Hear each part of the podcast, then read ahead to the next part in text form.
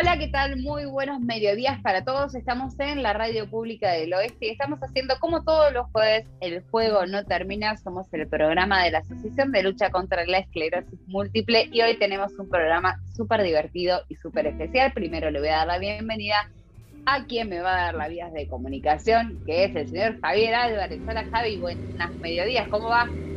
Hola Jessica, ¿cómo andas? ¿Todo bien? Bueno, el teléfono es 11 39 45 87 68 y si no te www.alcen.org y si no tenés ASOC Alcen que es Facebook. Si no, como siempre decimos, ponemos en Google Alcen y tranquilamente van a encontrar todo. También está en el programa del día de hoy, como habitualmente y por suerte eh, nos acompaña Nico. ¿Cómo va, Nico?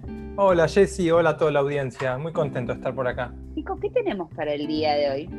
Para hoy tenemos una entrevista. Nos va a visitar Rocío. Ya la veo, la veo que está ahí entrando por la puerta de la radio. Así que en unos minutos ya la vamos a tener con nosotros. Bueno, en unos minutos entonces la vamos a tener a Rocío, que no es ni más ni menos que la creadora de Escleroamigos y con Nico nos trae los esclerotips todas las semanas. Así que va a ser un placer compartir con ella este espacio. Quédense con nosotros, quédense con El Juego No Termina. Tenemos un programón para el día de hoy y acuérdense que pueden escucharnos a través de la Radio Pública del Oeste o a través de las plataformas como Spotify o como Google Podcast, como El Juego No Termina. Quédense que abrimos la puerta y arrancamos a jugar.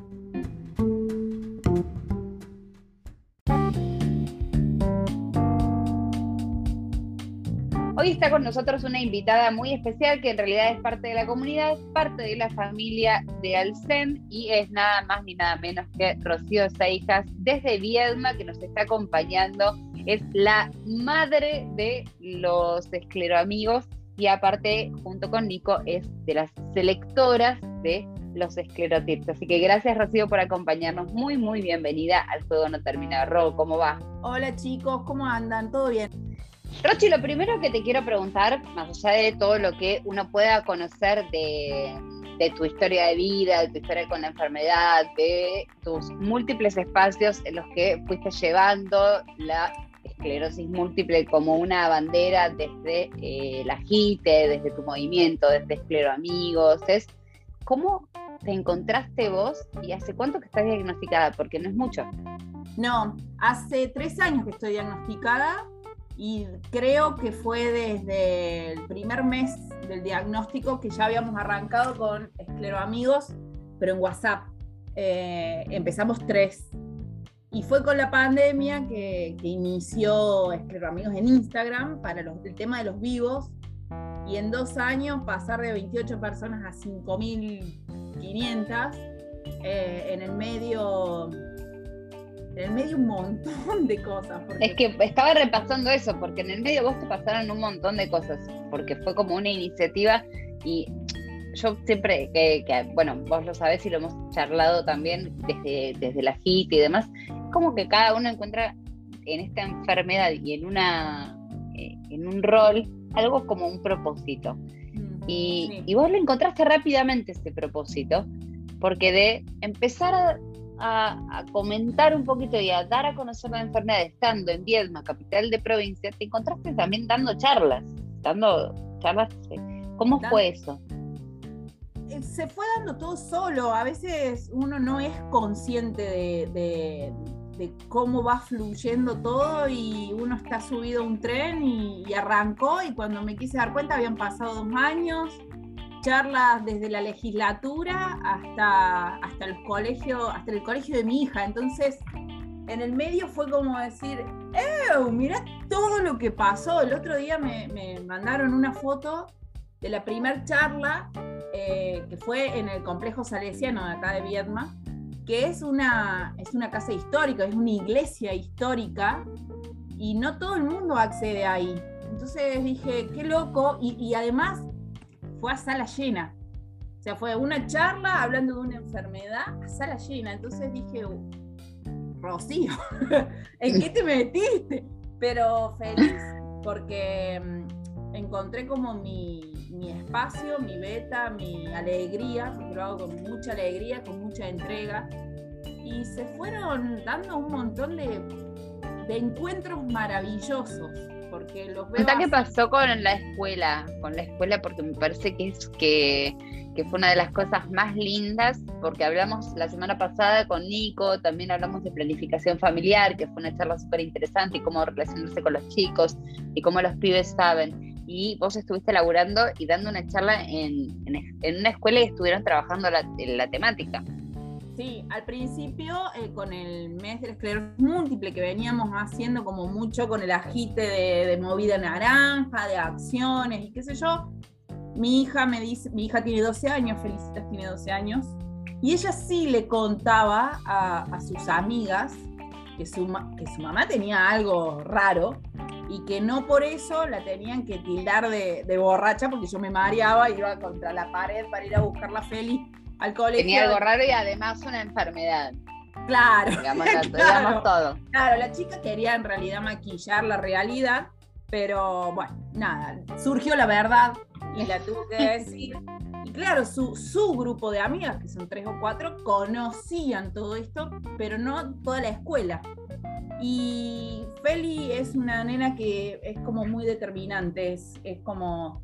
Y es muy justa, como que no le gustan las medias tintas. Entonces dice, mamá, em, yo quiero hacer algo del agite naranja eh, y me gustaría hacerlo en mi colegio. Dice, "Mm, ¿te molesta? Dice, si yo le pregunto a la directora de dar una charla en el colegio de esclerosis múltiple. Yo la verdad que pensé que no le iban a dar bola. Dijo, bueno, sí. No, no preparé dale. nada. Y resultó que sí, que, que me llamaron y al principio fue solamente en el, en, el, en el grado de Feli. Y la verdad que la maestra pensó lo mismo que yo, que iba a ser un, un garrón y que como que no se iba a poder manejar el grupo y me había dado media hora. Terminamos en una charla de dos horas con juego, con soluciones. Lo loco fue que los chicos se abrieron totalmente y empezaron a dar soluciones, cosa que no pasa en las charlas con gente grande. Claro. Grande es como que, bueno, sí, tenés, eh, tenés una enfermedad, tenés un problema o lo que fuere, y se quedan en el, uy, y bueno. Claro, o el acompañamiento. O cómo te acompaño. de- claro, O cómo de, te de ser solidario. Pero, Pero los chicos- buscan. Claro, los chicos buscaron soluciones, eh, pero inmediatas. Fue, eh, bueno, vamos a la municipalidad a decirle que arreglen todas las calles, porque no puede ser. Y yo decía, bueno, ojalá fuera tan fácil. Y bueno, dice, pero el 30 vamos a vestirnos todos de naranja y todos vamos a ir. Bueno, entonces era como que los chicos se habían puesto como, como aguerridos, ¿viste? Y dije, uy, listo, la echan a La Félix pudri. por rebelión. pero... Pero tiene que ver justamente con, con lo que con lo que hablamos en reiteradas oportunidades, que tiene que ver con lo importante que es para los pacientes de esclerosis múltiple la empatía. Y una vez que uno transmite, y lo hablamos muchas veces acá en el programa, pero vos sos una de las que le pone el cuerpo a la enfermedad, le pone el cuerpo no solamente para padecerla, sino para difundirla, para, dar, para ser consciente, para hacerla visible. Y la contagiaste a. Y Feli, bueno, es igual a vos, así que la verdad Sí. no, no, me, no me extraña que ella haya tomado como la posta eh, y, que no- y que tenga el mismo nivel de compromiso. al principio yo no la quería involucrar tanto porque en, en ese momento ya estaba con 9, 10 años. Y un día que, que yo me sentía la verdad muy mal porque yo me inyectaba interferón y, y la pasaba mal. eh, un día me, me preguntó, mamá, ¿qué te pasa? Y yo le dije, no, nada, ya va a pasar.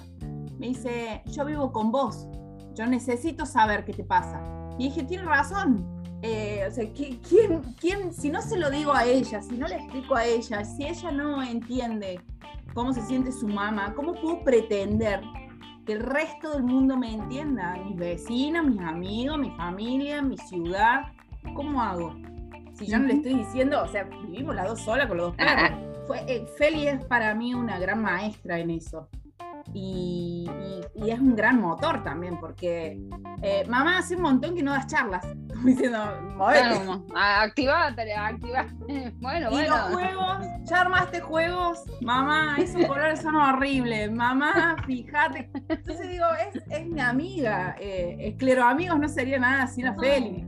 No, y es una socia, es una socia. Una socia, es una socia. Es una socia de la vida y está buenísimo eso. Y hablábamos la semana pasada y bueno, coincide y sumamos a Félix con esto de cuál es el rol a veces que toman los hijos cuando, cuando se los transmitimos o cuando tienen que vivir con una enfermedad. Y esto de poder compartir con ellos y el abrirnos a ellos y hacerlos parte desde las cosas lindas y las cosas feas que nos pasan, pero que entiendan que es parte de la vida y que les tocó a ellos con, acompañarnos a nosotros y, que son un motor, son un recontra motor también. Y es, y es un y es, una linda, es, un lindo aprendizaje con, los chicos, eh, sobre todo porque realmente son, son maestros. O sea, si uno viera las cosas como lo ven ellos, desde un juego, desde. Para, para un chico la empatía no es problema.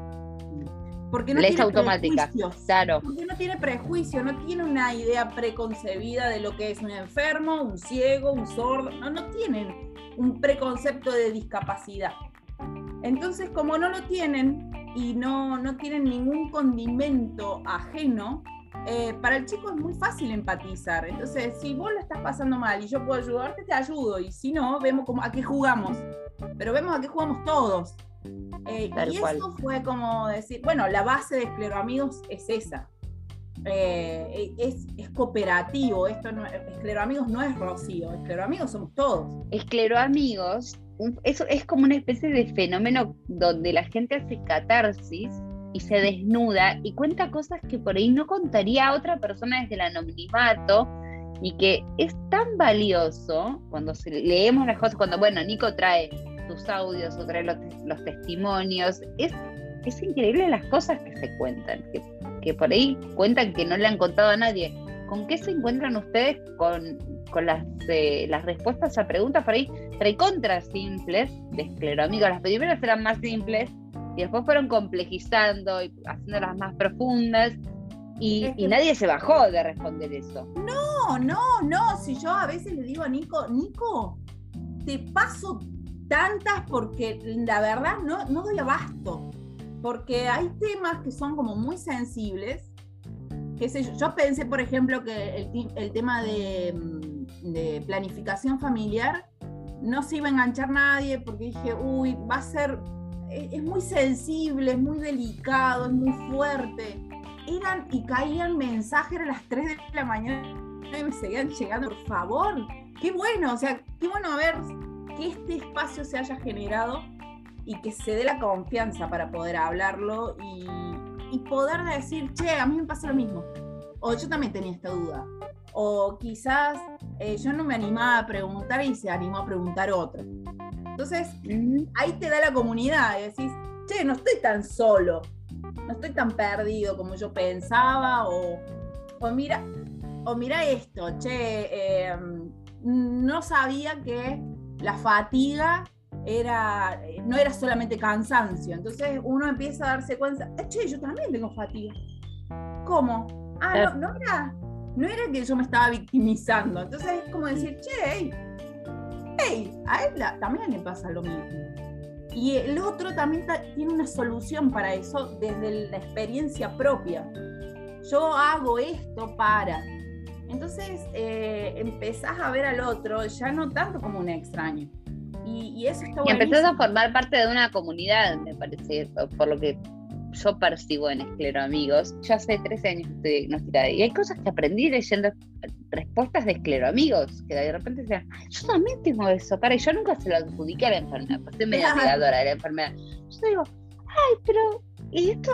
Ah, mirá, se ve que también, también me enseñó cosas a esta altura, después de 13 años, me enseñó cosas de la enfermedad que por ahí cinco personas hablaban acerca de un síntoma que yo tenía y no adjudicaba la enfermedad y que daban una solución, daban una idea y que me enteraba yo de, bueno, el tema de la memoria, que es uno de los temas mm. que, que son como de los más sensibles también, porque es el deterioro cognitivo que uno va persiguiendo de ir perdiendo como a medida que va pasando el tiempo, los que tenemos por ahí más afectada la memoria, y también la empatía de las pequeñas cosas que nos pueden llegar a afectar y angustiar. Eh, además, es, es, una manera, amigos, de, de acompañar. Eh, pero no desde el acompañamiento desde un familiar o desde un doctor o desde un psicólogo, sino de alguien que la está pasando igual que vos. No te digo exactamente igual, pero sí de base los mismos miedos, los mismos conflictos, lo mismo le digo, no le digo, me creerá loco, pensará que, que estoy mal, no quiero preocupar. Entonces, a mí me han pasado cosas con escleroamigos que yo jamás pensé que me iban a ocurrir me, pasó a acompañar a gente que estaba esperando el diagnóstico y, que estaban, se sentían cómodos porque no se sentían que estaban tan solitos. Y digo, o sea, hay veces que uno, uno se cansa o, tiene problemas mucho más cotidianos que decir, uy, hoy no voy a subir una placa o lo que sea, pero yo sé que hay gente atrás esperándola. Y eso me motiva y, me entusiasma y me encanta. Y, digo, bueno, sí, o sea, me saca de, mi lugar de conflicto y me pone en un lugar súper bonito que es de alegría. O sea, yo nunca y productivo, y positivo, y, pero es proactivo. Está ligado a la enfermedad, entonces es ver la enfermedad desde otro lugar, desde el humor, desde sí, acompaña, eso iba a decir también que todo escleroamigos está teñido de una cuestión medio humorística también, de desdramatizar los síntomas, desdramatizar la enfermedad, desdramatizar cada, los miedos y lo que nos pasa. Y seguramente a vos te debe pasar, me pasa a mí, nos pasa un poco a, los que somos más visibles, bueno, ustedes un montón más, pero que me llegan por privado, gente que me escribe, me, me dice, yo nunca, todavía no lo dije en el trabajo, o tengo miedo por las vacunas, y por ahí y yo estoy cero em, simpática, pero de repente digo, uy, la puta madre. y les contesto, che, fíjate tal charla que hay en la página del SEM que te va a servir, eh, y por ahí te dé respuestas. Y es una soncera, pero hace sentir que uno tiene esta enfermedad y por ahí adquirió cierta experiencia en este entorno de comunidad en el que estamos conviviendo a través del SEM, a través de la JITE, eh, a través de justamente de Paula, que nos juntó, hizo ese mezcladero de gente, eh, y, uno se siente útil, y es sentirse como que es, bueno, es parte. claro. Sí, es parte y, que no por ser, es lo, que siempre pongo como mucho énfasis, es tener esclerosis múltiple no me hace menos valiosa como persona. O sea, no, no, soy ni más ni menos que antes tengo esclerosis múltiple, eso, fue, eso es el único condimento agregado, que cada tanto tengo que lidiar con cosas de las cuales la mayoría de los seres humanos no está acostumbrada, y, pero lo voy a tener que hacer, me guste, no me guste, reniegue, le ponga humor o no le ponga humor, lo voy a tener que sobrellevar igual. Entonces, si lo voy a tener que sobrellevar, como hago yo, le pongo humor, lo, lo, desmenuzo para que sea una, anécdota. Y escleroamigos es eso. Eh, que te cuenten un esclerotip y, que a mí hay, hay, algo que pasa casi siempre que hacemos los esclerotips y es ponerle, no sé, eh, fatiga. Entonces dice, yo me fatigo cuando voy al súper. Y abajo, después me mandan un mensaje privado, porque la otra vez fui a comprar una coca y no sabes lo que me pasó. Y a mí eso me encanta. Y te tira testimonio. Y claro, te tira un testimonio. Porque no le alcanza el espacio, porque si no se lo hubiera puesto todo ahí. Y, me han contado cosas muy lindas. Eh, por ejemplo, hay una mamá que sigue esclero amigos porque su hija tiene 14 años y no, no, no se quiere involucrar. Entonces la madre se involucra. Entonces por ahí hay esclerotips que son como muy sentidos y la madre le sale de adentro y dice, decirle a este chico o chica que acá tiene una madre, que... Y entonces digo, qué lindo. es que somos una comunidad. Sí, somos una comunidad. Y está bueno que sea entre pacientes, porque, mm, o sea, entre pacientes, familiares, pero no desde una, una investidura de decir yo soy el doctor y estoy enseñándoles, o yo soy el psicólogo, lo estoy guiando. No, no, acá es, che, yo ayer lo dije en una entrevista que me hicieron, le digo, esclero amigos es como sentarse un montón de desconocidos en una sala de espera y preguntar, che, ¿a vos qué te duele? Y, em- y empezar. Es eso, escleroamigos es, Sí. es eso. Y está buenísimo. Y está Lo que buenísimo. sumo, sumo también que tiene escleroamigos, que es eso, pero que tiene que eh, subyace con una gran responsabilidad de que ante dudas o ante cosas que la gente comparte, siempre se remite a consultarlo con tu neurólogo, consultarlo con tu médico.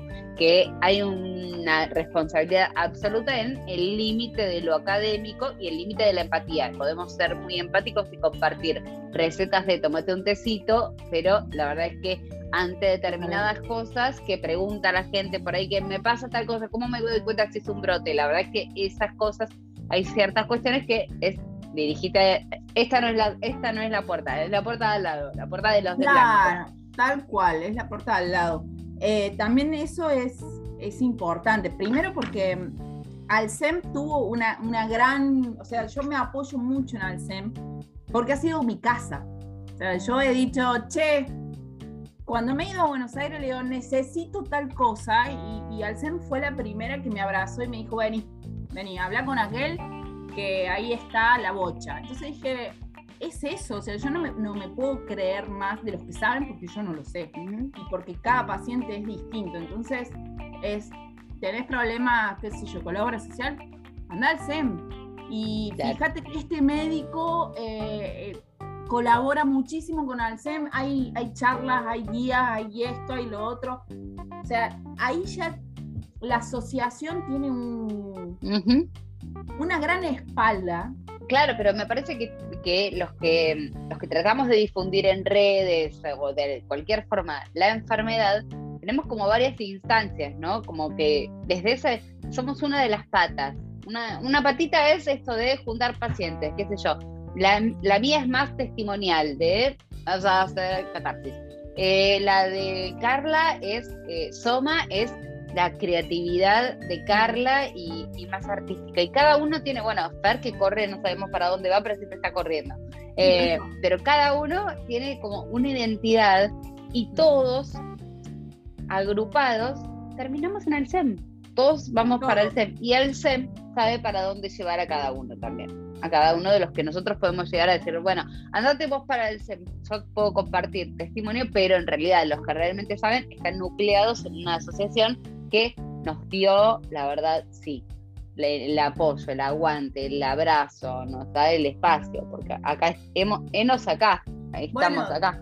Bueno, yo gracias al SEM, y me pongo ahora en primer lugar, y este es como un agradecimiento. eh, si no hubiese sido por Alcem que presenté el proyecto de Esclero Amigos para el programa Potenciar de Roche, no lo hubiésemos ganado. Entonces, Claro, eh, gracias a, a muchas cosas de Alcem, eh, nosotros no solamente no estaríamos en la radio, no estaríamos en la revista, no estaríamos apoyados por un montón de, de organizaciones, de médicos, de... Hay mucho de los vivos y de las charlas que doy que atrás mío está el SEM, si no me está buscando el neurólogo, está mandándome las bolsitas de regalo, si no me está mandando las bolsitas de regalo, es la revista para que la entregue.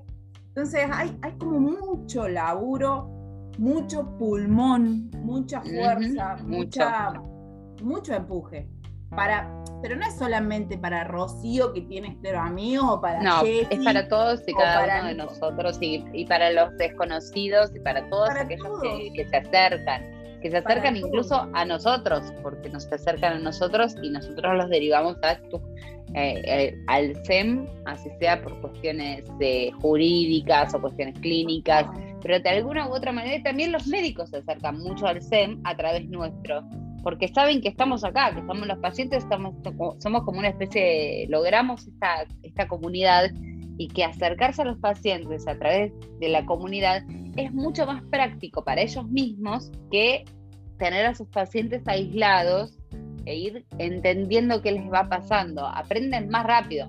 Y aparte les hacemos hacer vivo cada dos minutos, cada minuto te- los tenemos así como al pique, al pique a los neurólogos. Así que al salto. Sí.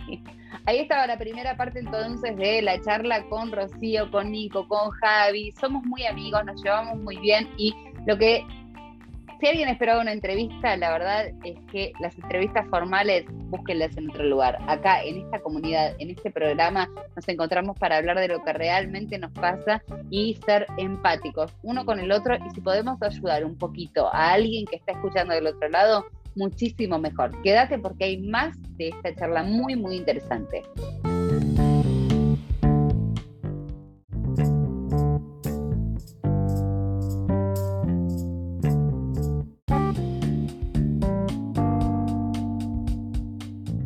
Nuevo bloque, nueva sección de la charla que tuvimos con Rocío Seijas, que formó parte justamente en el día de hoy de El juego no termina y hablamos de muchísimas, muchísimas cosas y me parece que es interesante que escuchemos todos los que tenemos eh, la enfermedad, los ah, que tienen amigos, con la enfermedad, los que tienen parientes con la enfermedad y aquellos curiosos que quieren conocer el mundo de la esclerosis múltiple. Pueden hacerlo y no se olviden que pueden escucharnos a través de las redes sociales y que pueden encontrarse con la Asociación de Lucha contra la Esclerosis Múltiple en diversos lugares. Que te los voy a decir después. Ahora seguir disfrutando de esta charla con Ro, con Nico y con Javi. Abro la abro también porque Javi que ¿Qué, te pasa a vos con los esclerotips? Podemos contárselo ahora a Rocío que ah. está, está acá porque nosotros nos divertimos mucho con los esclerotips. Sí, me imagino, sí, lo escucho. Sí, no, nos reímos todo el momento. Y sí, son los esclerotips son cosas que nos pasan a todos.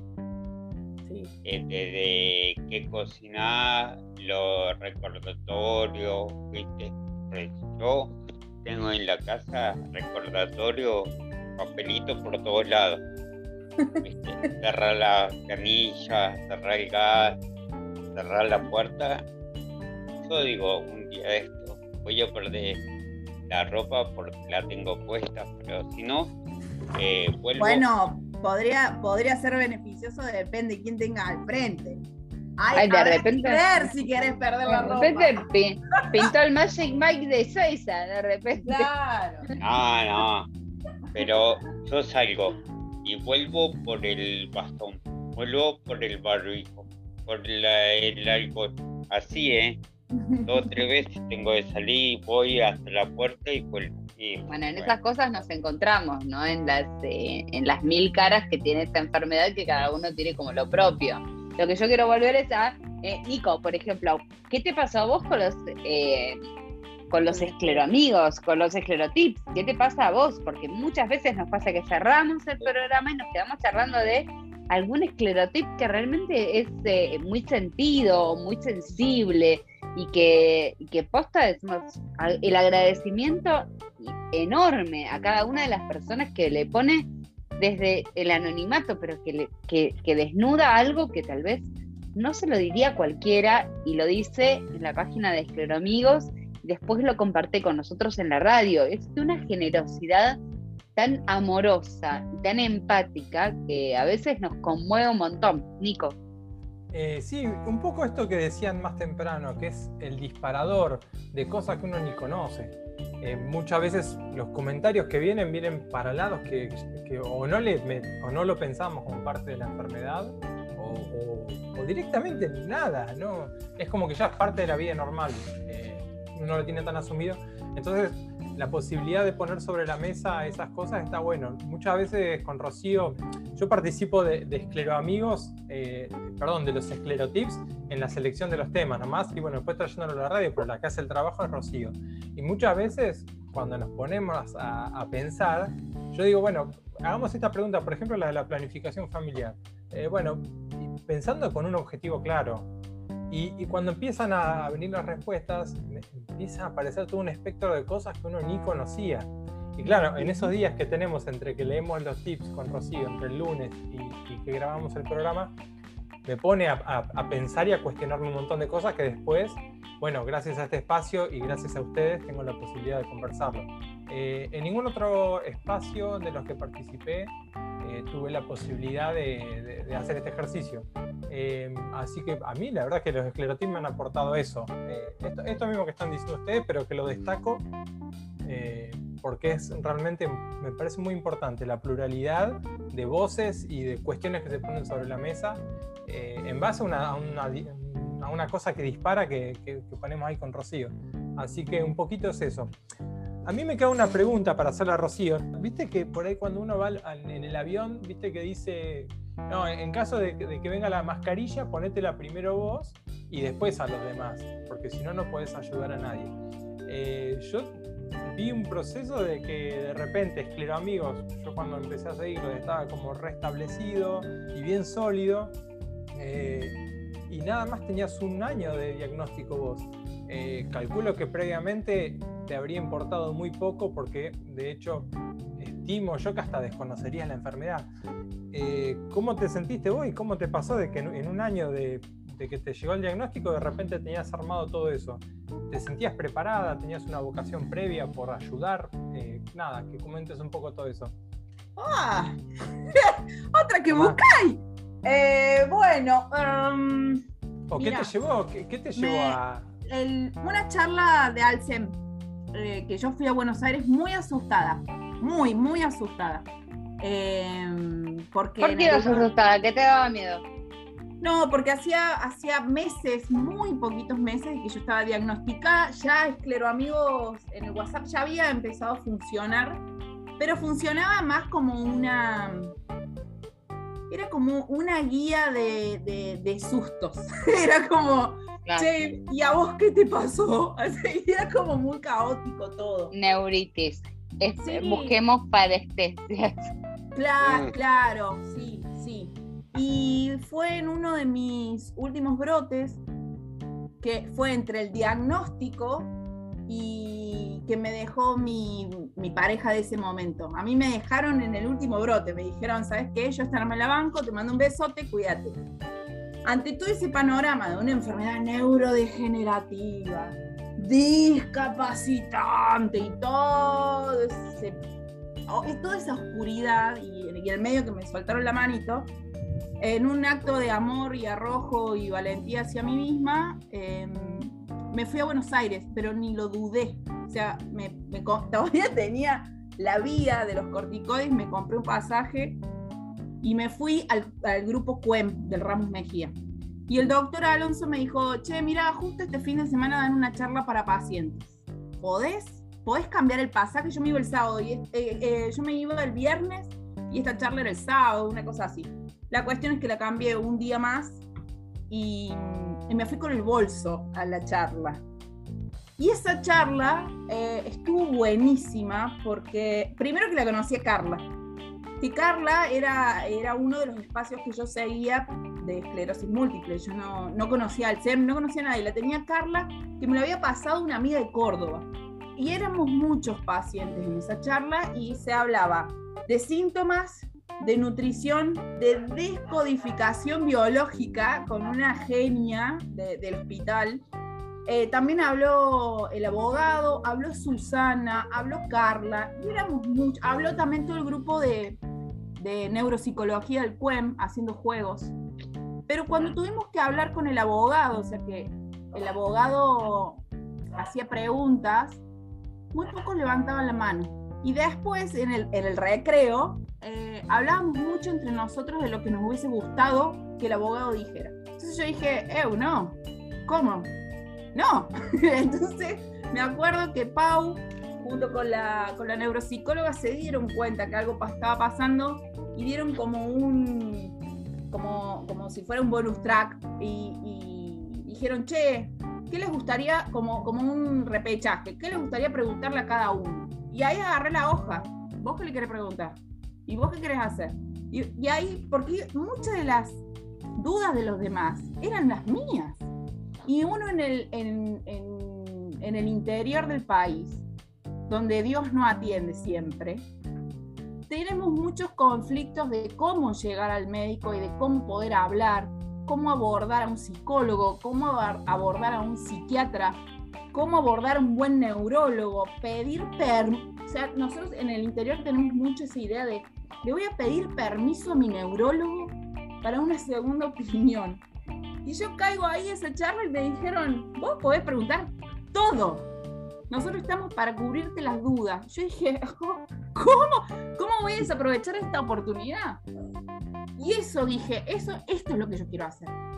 Yo quiero ser un espacio donde se pueda hablar de todo, sin miedo, sin ningún tipo de miedo y sin ningún tipo de reserva. Por eso también las charlas, por ejemplo, con las sexólogas fueron increíbles porque se dieron en una cuestión de, de comodidad que no siempre podés tener o no siempre te animas. Y esto de la virtualidad da mucho ese alcance. Decir, yo estoy atrás de la pantalla y le puedo escribir a esta cara dura que le va a hacer la pregunta que yo quiera a ese doctor.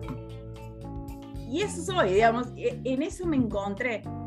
En el medio fue tan fuerte el, el, el sacudón, porque fue un sacudón mientras Pero Amigos iba creciendo, porque no era que crecía de a tres o cuatro, eh, era todas las semanas 100 personas que se agregaban, 100 personas que comentaban, 100 personas que me, me daban ideas y que muchas de esas personas hoy son mis amigos. Eh, de, de, de, hablar de cosas que, de acompañarme a, una, a una cita con el médico y que esté en Buenos Aires. Y yo estoy a 1200 kilómetros, pero está acá. Así tengo amigos en México, amigos en Colombia, o sea, a mí se me abrió mucho el espectro. Entonces dije, bueno, no, también quiero estudiar cómo poder llevar esto a cabo de una manera responsable, que no me cargue, porque no quiero que sea, Amigo sea una carga, yo quiero que Amigo siempre sea un motivo de felicidad para mí. Todo el mundo de los, de los que me conocen acá me dicen, oh, estás todo el día hablando de la enfermedad, pero no estoy hablando de una manera despectiva o en manera de carga. Estoy llevando mi enfermedad junto con un montón de personas más que por ahí no sabíamos cómo llevar. Y para eso estudié counseling, para eso me fui especializando, me fui haciendo cursos, fui, fui como buscando la beta. Después abrimos eh, otro espacio que se llama Tesoros Visuales, que es justamente para, para resiliencia, para trabajar sola y puramente resiliencia, estuvimos trabajando el duelo junto con Carla de Soma. Entonces se abrió todo un espectro. Tal así fue que el día de hoy, ya después de dos años de Escleroamigos, el, el lugar donde yo trabajo, que es un organismo nacional, me llamó para participar en comunicaciones de ese organismo. Y es por, lo, por cómo me vieron en este, está re bueno esto qué oportunidad enorme, pero no, con esto no me quiero hacer famosa. No, no, no. No, no, es que no es una cuestión de, fama, me parece que... Y no es una cuestión de ego. no, pero hay algo que, estás diciendo vos y que no se, que, no se está diciendo en, en voz alta y que me parece que está bueno también señalarlo. Que así como vos encontraste que podés ser la voz de otros tantos, así como en ese momento, en esa charla de eh, lo, que, lo que estaba pensando yo mientras vos estabas hablando, Ro, es que este hermosísimo mensaje que vos estás mandando y tiene que tener como otro mensaje para el resto de los pacientes, que es cada uno encuentra su espacio. No todos pueden tener la capacidad, la posibilidad de Ro de agarrar una hoja y decir, bueno, a ver, ¿cuáles son las preguntas? Y poder llevar adelante un espacio de comunicación abierto, plural, democrático y coordinarlo, que lleva un montón de laburo. Piensa que eh, la gente me cae, son dos cosas. No, no saben el trabajo que lleva, el trabajo que lleva hacer eso. Acá quiero hacer una salvedad y quiero un aplauso grande para Nico. Vos no sabés la cantidad de veces que me ha salvado el Nico a mí, los esclerotips Domingo en la noche, Nico, ¿qué es lo que íbamos a preguntar mañana? Y Nico, espera, ya te digo. Nico me hace, es mi agenda. Nico es mi agenda. Es que, no, a ver, es que es, perdón que me meta. Eh, esto es medio protocolo. Deja de pedir Permiso, permiso, perdón. Es, es, protocolar lo que está diciendo eh, Ro, y está bien, porque tiene que quedar bien con, con, como invitada. Eh, pero yo, yo, voy no a tiene que quedar bien con invitada. Sí, tiene que quedar bien. No, nosotros tenemos que quedar bien como anfitriones, ¿no? todos, todos acá. Y sí, porque esto es un mundo hermoso. Escúchame. Rocío hace todo lo que hace y todo lo que nombran.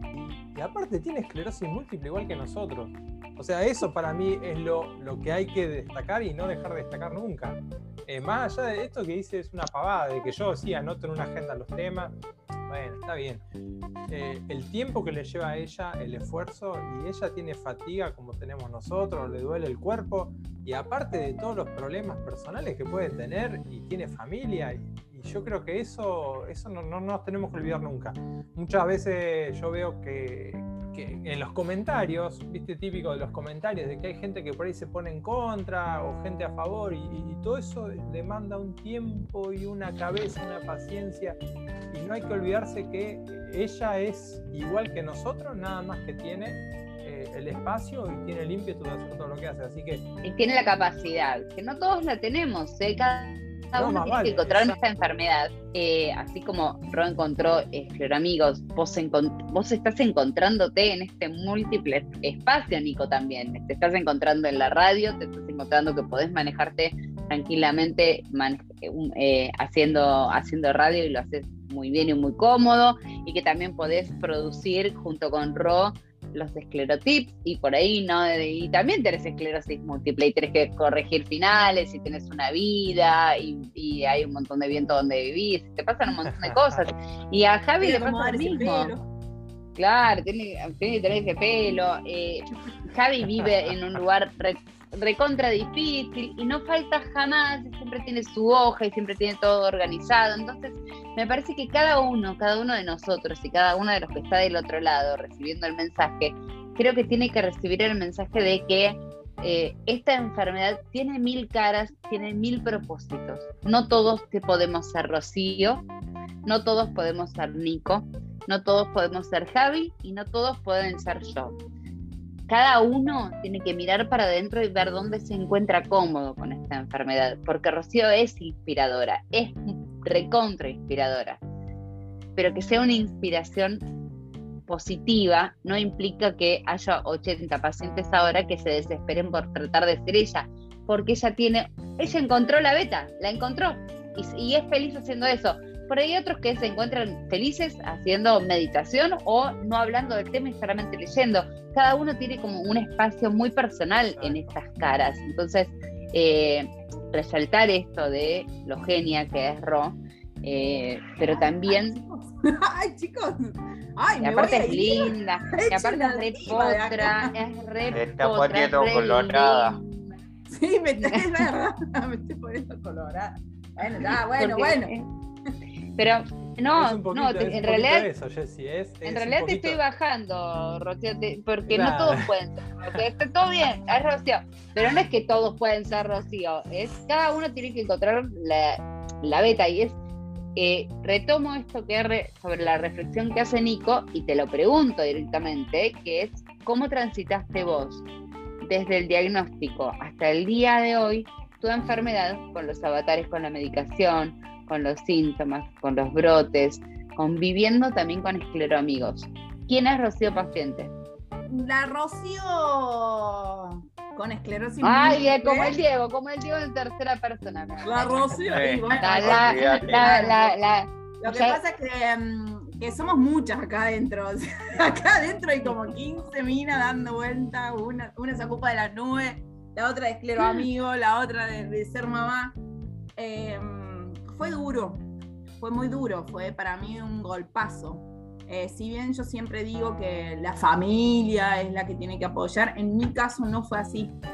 O sea, no, si no, si no hubiese tenido a mi hija, eh, y miren lo que voy a decir una mujer, escuchen bien, a mi ex, al papá de Feli, eh, si no hubiese tenido los amigos que tengo, que no son muchos, pero sí son muy buenos, eh, yo no sé si me lo hubiese, o sea, yo no sé si Escleroamigos hubiese nacido con la alegría que nace. Escleroamigos es una búsqueda propia de encontrar eso que, quiero que encuentren todos. A mí me hubiese gustado que las cosas fueran diferentes. Obviamente no tener esclerosis múltiple sería la, la number one. Pero como esa no se dio, siempre estoy motivando a que hablen con la familia, a que se apoyen, a que se quieran, a que a un montón de cosas que yo no tuve en el momento del diagnóstico. O que por lo menos no sé si no las tuve, yo no las vi, no las sentí, no las viví. Entonces, eh, esto de, que siempre, siempre digo cuando alguien me escribe por privado, paciencia con tu proceso, a mí me costó los golpes. Fue, fue como muy duro ir entendiendo el proceso de la enfermedad, ir entendiendo por qué una pareja me iba a dejar por tener una enfermedad, el que me puedo enamorar y sigo siendo valiosa, el que sigo siendo, o sea, fue como una deconstrucción y a la vez una construcción hacia afuera de lo que yo buscaba para mí. Entonces dije, si yo lo busco para mí, como le digo siempre a mi hija, si a vos no te gusta algo del mundo, bueno, cámbialo, es tu responsabilidad. Si hay algo que no, que no te gusta de algo, es tu responsabilidad cambiarlo, pero no para vos, para todos. Porque yo no sé si el día de mañana, Dios por favor no quiera, pero si mi hija tiene una dificultad, no quiero que se sienta que su familia, al no poder lidiar, eh, esté como un poco ausente. Yo no quiero eso. Entonces dije, bueno, si yo no lo quiero para mí, no lo quiero para nadie. Si yo no quiero eh, que tener una relación complicada con mi neuróloga, bueno, voy a tratar de cambiarlo y voy a tratar de buscar los medios para que todos tengamos una mejor relación con el neurólogo, con el urólogo, con el que sea. Si yo no puedo acceder a la medicación, bueno, por lo menos tener los teléfonos de quien sí sabe cómo, cómo buscar una medicación. Y, y surgió así, o sea, la Rocío que tiene esclerosis múltiple y cómo lleva su enfermedad, muchas veces encontró refugio en Esteroamigos. Eh, no todos lo saben que yo tuve eh, eh, el interferón, que a mí me hizo muy mal, terminé como muy agotada, terminaba con muchos moretones. Jessy, vos has sido testigo de un montón de veces de que, de que terminaba muy mal, eran tres días de cama, fiebre y feo, feo, hasta que me animé a cambiar de medicación. Y yo me acuerdo que tenía un amigo que sabía cuándo me, me inyectaba y pasaba por casa y me dejaba en el buzón un chocolate. Porque sabía que si yo me inyectaba y no tenía chocolate era el Grinch. Y, y esas cosas, escleroamigos, no sé, no lo ventilé en escleroamigos, pero sí hubo un montón de escleroamigos que sí estuvieron presentes. Y eso fue un gran grupo de contención para mí. Entonces, escleroamigos eh, junto con mi enfermedad, han sido un gran dispositivo de creación y de resiliencia. Eso es lo que yo veo con, mi propia experiencia y a la par escleroamigos. Eh, Nico me ha preguntado, che, Ron, mira, si estás muy ocupada, este... no, no, me hace bien. Me saca, me saca de ese lugar de queja o, de victimismo para, para encauzarla y decir, no, yo no quiero más esto, ni para mí ni para nadie. O sea, no quiero que alguien se quede con la duda si es un brote o no. Claro. O que tenga vergüenza de ir al, médico, porque ¿qué va a pensar el médico si yo le pregunto que me duele el ojo? Anda, anda, o sea, yo no, yo no quiero tener esa duda, pero tampoco quiero que vos la tengas. Quiero que te animes. Demasiado tenemos con todo lo que tenemos como para encima estar dudando. Entonces, si lo quiero para mí, lo quiero para todos. Es como... Compartir, ¿no? Parte de ser una comunidad es tratar de compartir la, la voz, poder compartir la propia experiencia y poder compartir la, la voz. No todos pueden, no todos tienen la, la posibilidad, no todos les surgen. Está, tenemos todos una, una enfermedad que es degenerativa, que entonces hay algunos que podemos caminar, otros que no pueden caminar con tanta facilidad. Hay algunos que pueden hacer razonamientos muy complejos y otros que están más afectados a nivel cognitivo. Hay gente que recuerda muchas cosas y otros que no.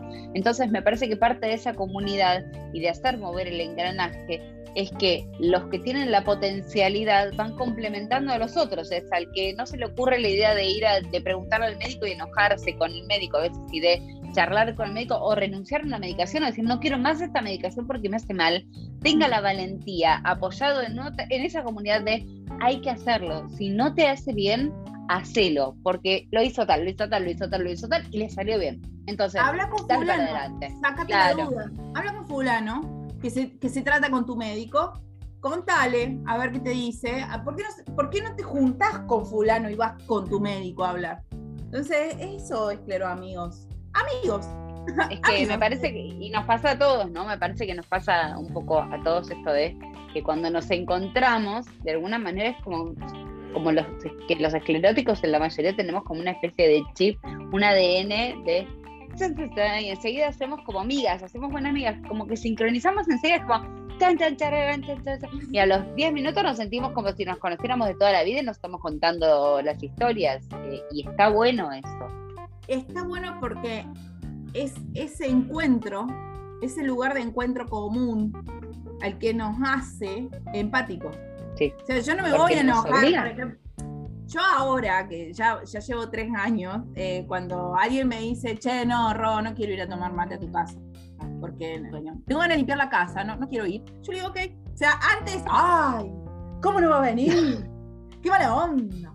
Quiero limpiar la casa. Y no, ahora yo entiendo que hay otro. O sea, me abrió la cabeza. Lejos de ser una maldición, la esclerosis múltiple para mí fue una bendición en esto de abrir la cabeza y decir, che, no quiere porque por ahí no tiene ganas. Como yo la mitad de las veces no tengo ganas de ir a otros lugares y que ya ese espacio no lo cedo. Si nosotros pasamos por esto, hay otro montón que pasa por lo mismo. La empatía tiene que ver con eso. Además hay, hay gente que no, no, no lo dice, pero no porque tenga vergüenza, sino porque tiene miedo a cómo reacciona el otro. Yo estuve un, un mes en muletas, tuve que hacer la rehabilitación y fui a un centro de rehabilitación donde había gente de todo tipo rehabilitándose de todo, todo tipo de afección. Y había una, una de las kinesiólogas que además es profe de educación física. Y me dice, vos no sos la que... Digo, sí, la que tiene esclerosis múltiple. O sea, no, no fue como, Ah, mirá, yo, yo no, no te quería preguntar, le digo, ¿por qué? ¿Por qué no me querías preguntar? Si- Claro. si yo misma me estoy exponiendo. Sea, hay- veces que me conocen primero la que tiene esclerosis múltiple y después la que trabaja en meteorología, la mamá de Feli, Rocío. Eh, pero, y dije yo, pero ese es el lugar también que yo busqué. Y está bueno, y está bueno. Eh, porque sí. Te es cómodo y porque te es grato a vos y porque te es amoroso. Tal Hay cual. otros que por ahí no les sea no, cómodo y también es no. respetable. Pero que si esa mujer que está haciendo rehabilitación y quería saber algo, porque hay un futuro paciente con esclerosis múltiple, che, no sabe, está de mal humor, no sé qué decirle, bueno, que me llame, como me ha pasado. Una vuelta me llamó un taxista, me llama no sé de dónde.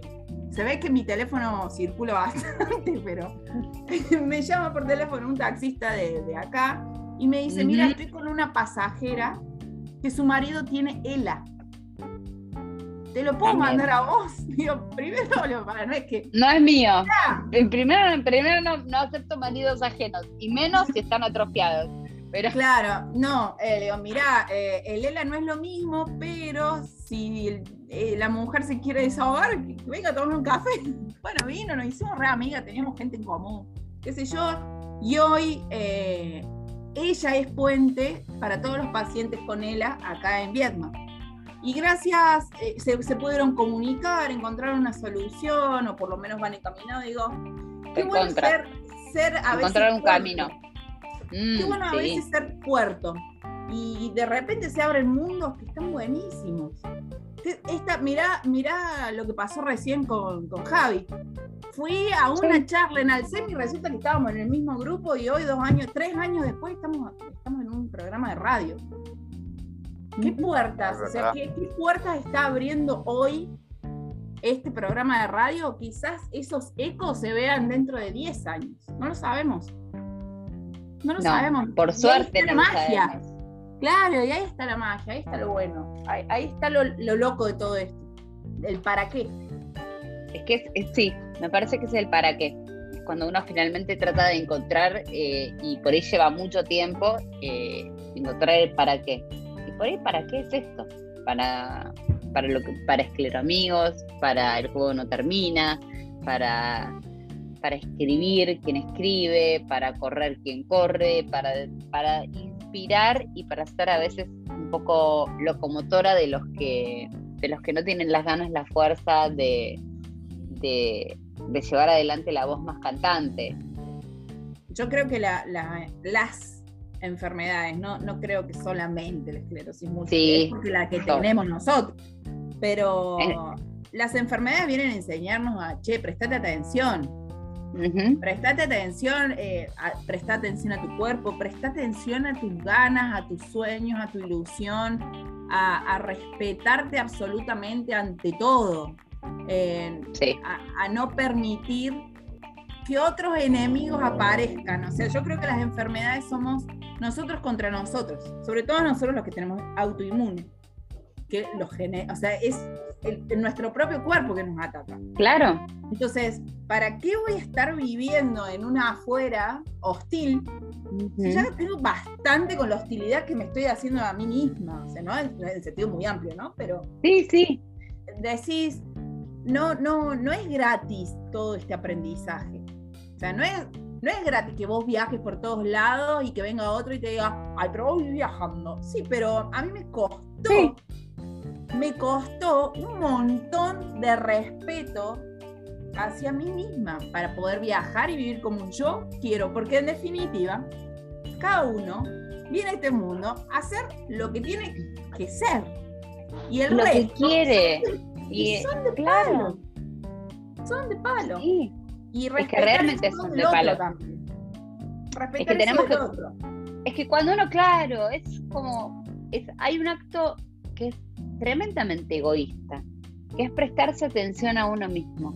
Y, es, y en ese egoísmo de hacer realmente lo que uno tiene ganas, de, pero realmente lo que uno tiene ganas, posta, no lo que queda bien, sino realmente lo que uno tiene ganas y lo que uno siente y lo que uno necesita porque nosotros tenemos nuestro sistema inmune tiene que estar protegido. Eh, lo único que podemos hacer es tratar de protegerlo de los ataques externos.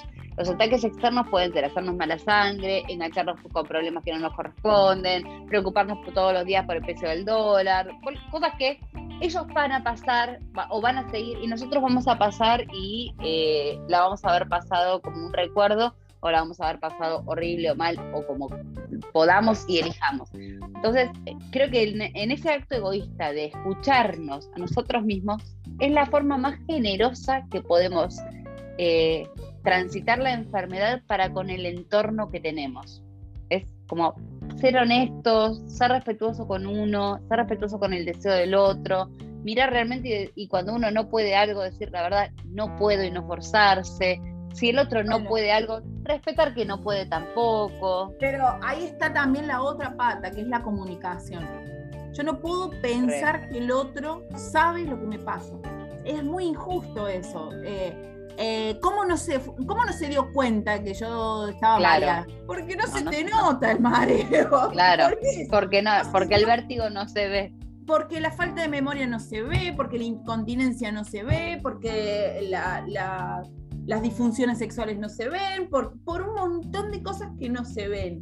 Entonces, ¿cómo y aparte de todo lo que eso conlleva emocionalmente, todo eso tiene un correlato emocional en nosotros, porque padecer un montón de síntomas que vos tenés que explicar y que te da bronca que no se vean, no solamente te da bronca que no se vean, es un duelo que uno está haciendo con, con el propio cuerpo uno está haciendo un duelo, pero si tampoco le avisa al otro, sobre todo a los que viven con nosotros, o sea, nosotros no podemos estar, porque nosotros estamos en un duelo, el, mundo se va por la borda, porque hay hijos, porque hay madres, porque hay primos, porque hay tíos, porque hay novios, porque lo que sea. No vivimos solos en una cueva con, un montón de yararas. Entonces, decir, che, hoy me siento mal. Hoy no tengo, yo con Feli le digo, Feli, yo hoy no tengo ganas de cocinar. Bueno, omelette, dice la otra, y hacemos omelette y listo. Y nadie se muere por comer dos días omelette. No. No es lo más sano, no es, el ejemplo más sano, pero. No, sí, re. Pero. Como los 16 horas sin comer. Veníamos Claro, o, a mí un jefe, una vuelta en, el lugar donde trabajo, me dijo: nadie es indispensable, salvo para uno mismo. Tiene razón. Si yo no estoy en mí, no puedo pretender que los otros estén para mí. claro. ¿Te quedas para los esclerotips? Me quedo, me quedo, me quedo un rato. Está Rocío hoy, que es como no una invitada especial, es parte de la comunidad que hoy se suma, como a veces se suma Roque, como a veces se van sumando cada uno y van pasando por acá y nos vamos reconociendo, con algunos nos vamos encontrando, hacía un montón que yo no hablaba con Ro y es como la química así intacta, princesa, es tremendo. Eh, y nos vamos conociendo, nos vamos encontrando y este es un espacio de la comunidad. Somos El Juego No Termina, somos el programa de la Asociación de Lucha contra la Esclerosis Múltiple, así que no te pierdas los esclerotips con su creadora y con su agenda y su como el equipo completo de los esclerotips está hoy, así que es como un lujazo que nos vamos a dar. Nico y Ro van a hacer los esclerotips en el próximo bloque.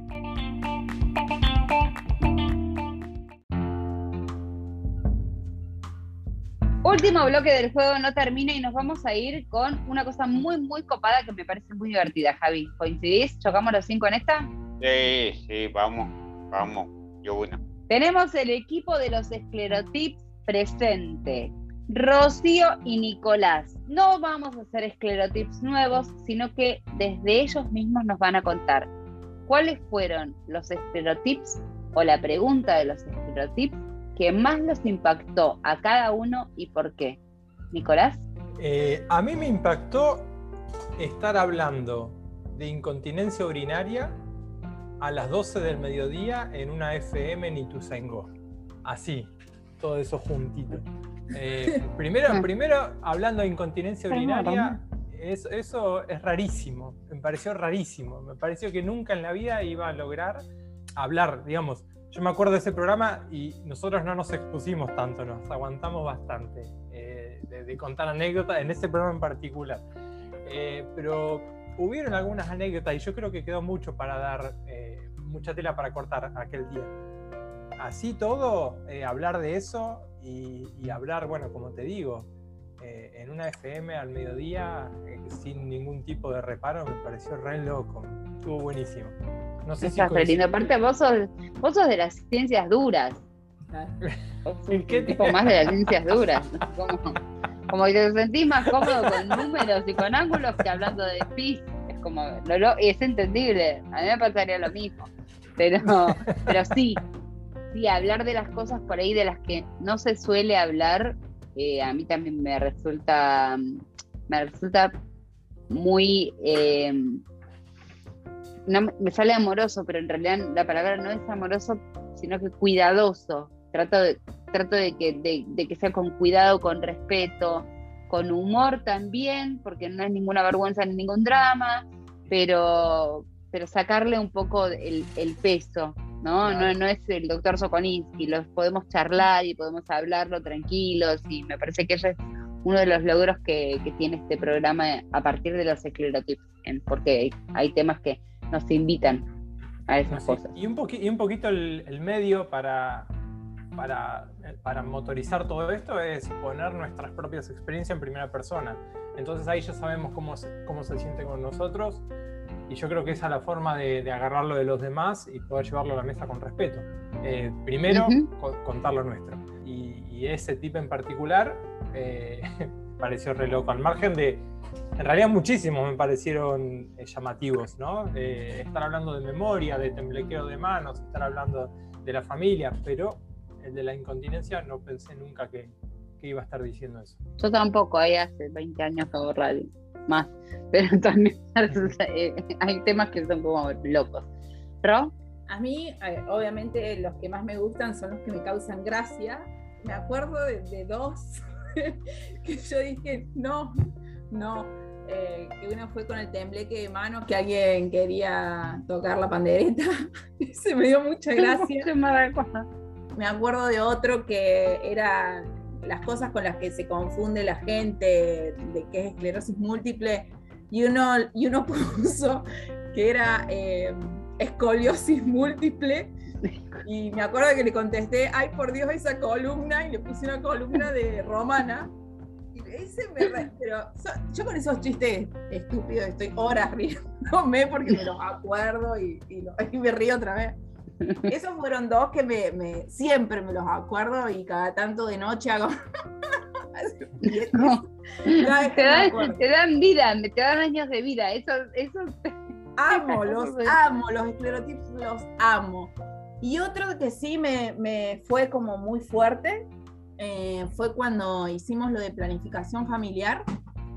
No, ¿cómo decir que tengo esclerosis múltiple? Mm. Em, que escribió una mamá, porque había uno, uno de, los, de los que participó, puso, tardé mucho en decírselo a mi mamá porque se pone muy pesada o algo así, y por privado me escribió una mamá y me dice, yo acabo de recibir el diagnóstico de mi hija de 12 años. Y yo tengo una hija de 12 años.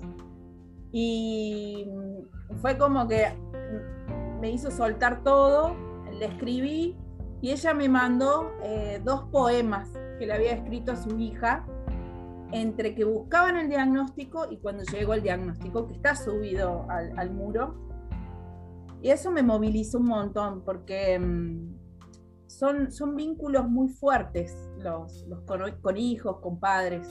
Eh, y eh, yo me acuerdo que ese día dije, mm, ay, ¿cómo, cómo Y en realidad era ella la que me estaba abrazando a mí y, y cómo acompañó estoicamente a su hija en la búsqueda del diagnóstico y entre las dos llevando la carga de ese, de ese diagnóstico. Ese esclerotipo no me lo olvido más.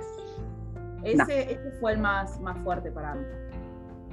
Bueno, una de las preguntas lo hablábamos otra vez cuando hablábamos de, de planificación familiar. Lo primero que uno pregunta cuando es mamá es cuando es diagnosticado es, ¿es hereditario? Fue la primera, yo fue lo primero que pregunté, ¿es hereditario? no, no es hereditario. Ok, me quedé más tranquila. Y de todas formas, y lo sumo como casi un esclerotip, porque solamente lo sabe mi médico, a mi hijo más chico yo le veía cosas y lo miraba con doble ojo, porque lo tenía tan como un miedo, es un miedo tan inexplicable que, que lo miraba con doble ojo y como que había cosas que no me gustaban hasta que mi médico me dio tranquilidad y demás, pero como que mm, no me, no me gustaban cosas, pero sí, me imagino que esas cosas. La verdad que pensé que cuando nacieron los esclerotips, o sea, pensé que siempre iban a ser los esclerotips bastante livianos, pero, pero no, o sea, cada vez son más jugados, cada vez participan más, cada vez eh, se agranda más eh, la, charla, la, retroalimentación. Por eso me, molesta cortarlos hasta el año que viene, pero bueno, va a haber un, tantos cambios en Esclero Amigos en, el año que viene que dije, bueno, roto, mate, 10 días de vacaciones, o sea, aflojar. Sí por, sí, por favor, te lo pido, descansa un poco. Igual, eh, todos los que estamos esperando los lunes los esclerotips, vamos a extrañar, sabelo. Sí, sí, pero también está bueno generar también ahí un poco de... No vamos a ser interesantes un rato, hasta por lo menos el año que viene y yo creo que también está bueno para que, que ya está instalado el esclerotips. Sí, re, aparece y se contesta. No se sigue de largo en las historias. Sí, sí, sí, Después se sigue con la vida. Muchachos, ha sido un programa maravilloso. La verdad es que quiero agradecer muy especialmente, Ro, tu participación, a Javi todo el ruido que está haciendo. Eh, que es como una. Hablábamos de la pandereta. Eh, Ro, gracias, la verdad, por tomarte este tiempo y por estar hoy con nosotros. Es un placer, como siempre. Y aguante, princesa, como, como siempre, un lujazo. Gracias a ustedes, gracias a, a todos por el espacio, por la paciencia. Gracias por todo, gracias por la invitación. Nico, estuviste fantástico, la verdad, en el día de hoy. Te luciste, así que si quieres venir la semana que viene, vas a estar bien. Acá estaremos. Nos vemos la semana que viene, gente. Javi, eh, las vías de comunicación ya las dijimos, pero de todas formas, búsquennos, búsquennos en las redes sociales, búsquennos eh, como el SEM y búsquennos en Spotify, porque esto va a estar completo. La versión extendida está en Spotify y está en Google Podcast. Como el juego no termina, nos pueden buscar por ahí, pueden escucharse las dos horas y pico del programa que va a estar subiendo nuestra genia de Noé. Mientras tanto, la Radio Pública del Oeste, muchísimas gracias por este espacio que todas las semanas nos eh, deja para que abramos la puerta y, eh, y que podamos participar y que podamos sumar. Y hablando de participar, no se olviden que ya está disponible la revista Participar de Alcem eh, de diciembre, porque ya estamos en diciembre, chicos. Ya uno cuando piensa que, que está mitad de año, ya se terminó. Está cortando el pan dulce. Ya, en, eh, ya la semana que viene hay que armar el arbolito, hay que sacarle el polvo y armarlo. Tan rápido pasó el año. Pasó todo rápido, Javi, todo, todo pasó rápido. Pero no se olviden que en eh, la página de Alcem eh, que es alcen.org.ar, está la revista Participar de diciembre, donde hay muchísima información y muchísimas cosas súper, súper interesantes. Así que vayan a verla, vayan a notifiarla, no se la pierdan y no se pierdan el programa de la semana que viene, que el jueves nos volvemos a encontrar en la Radio Pública del Oeste a las 12 del mediodía y si no, a través de las plataformas en cualquier horario mientras se están bañando. Es un gran plan escuchar El Juego No Termina en Spotify o, o en Google Podcast. Nos encontramos entonces en cualquier momentito que ustedes dispongan o a través de la radio convencional. Que tengan una muy buena semana y chao, chao.